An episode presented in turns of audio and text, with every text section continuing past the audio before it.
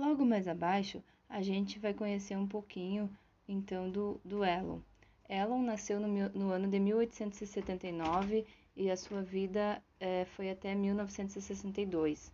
Ele afirma que o pensamento infantil é fluído por dois aspectos: o da oscilação entre hipóteses contraditórias e o da interferência mútua entre a linguagem verbal e imagem. Então, né, a criança ela precisa ter a linguagem verbal, mas muito mais também a imagem para que ela possa uh, é, associar mais as coisas e assim possa haver um aprendizado melhor. Né? Mas a linguagem é importante em todos os aspectos.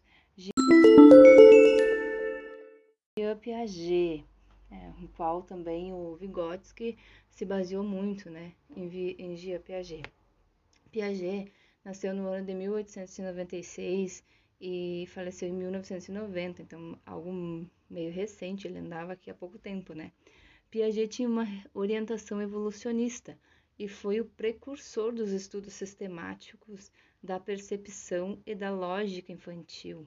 Então, segundo Piaget, o pensamento humano se divide em três etapas: autístico, né, que é transmitido através de imagem ou símbolos, o egocêntrico, individual e com limitações da realidade, e o orientado, que ele é um pensamento consciente e inteligente adaptado à realidade. Então, ele ah, essas três etapas, né, é, do, de pensamento, de como se divide o pensamento humano. Então, nós temos que fazer a, associações, né. Depois, mais, a, mais atrás, mais adiante, a gente viu sobre Fe, Frederick Skinner, 1904 a 1990, também é recente. Acredita, ele acredita que a linguagem é um comportamento mental que se desenvolve através é, com a interação com o ambiente e de forma imediata ao que se observa, né?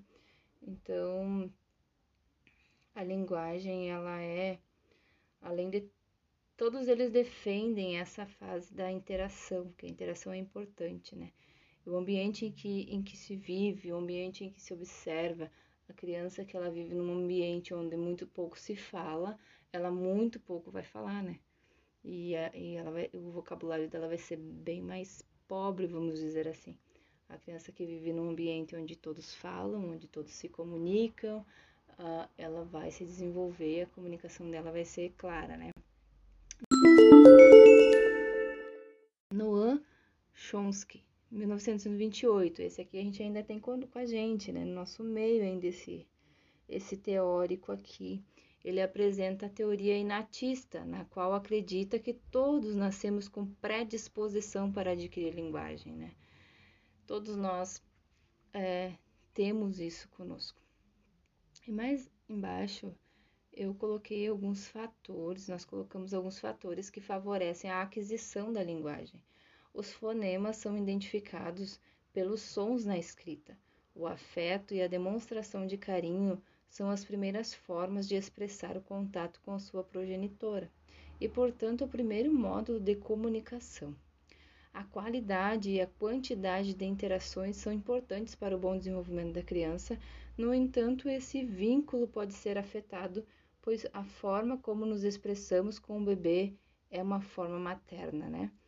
Então, a criança, a gente deve se expressar com ela desde muito cedo, com palavras claras, conversar. Eu, eu sempre acredito né, nisso e, e eu tenho experiência própria de que a criança, ela, se tu conversar com ela de forma certa, corretamente, ela vai aprender as palavras corretamente.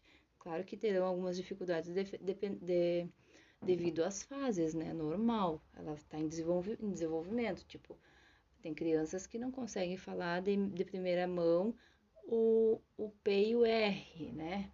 O C também tem algumas dificuldades de falar o C, tipo casa, né? Eles trocam por taza, uh, então essas, essas coisas assim, mas é tudo normal dentro da sua faixa etária e com o passar do tempo isso vai mudando e eles vão conseguindo associar e colocar então a, a linguagem no lugar certo, né? No lugar devido.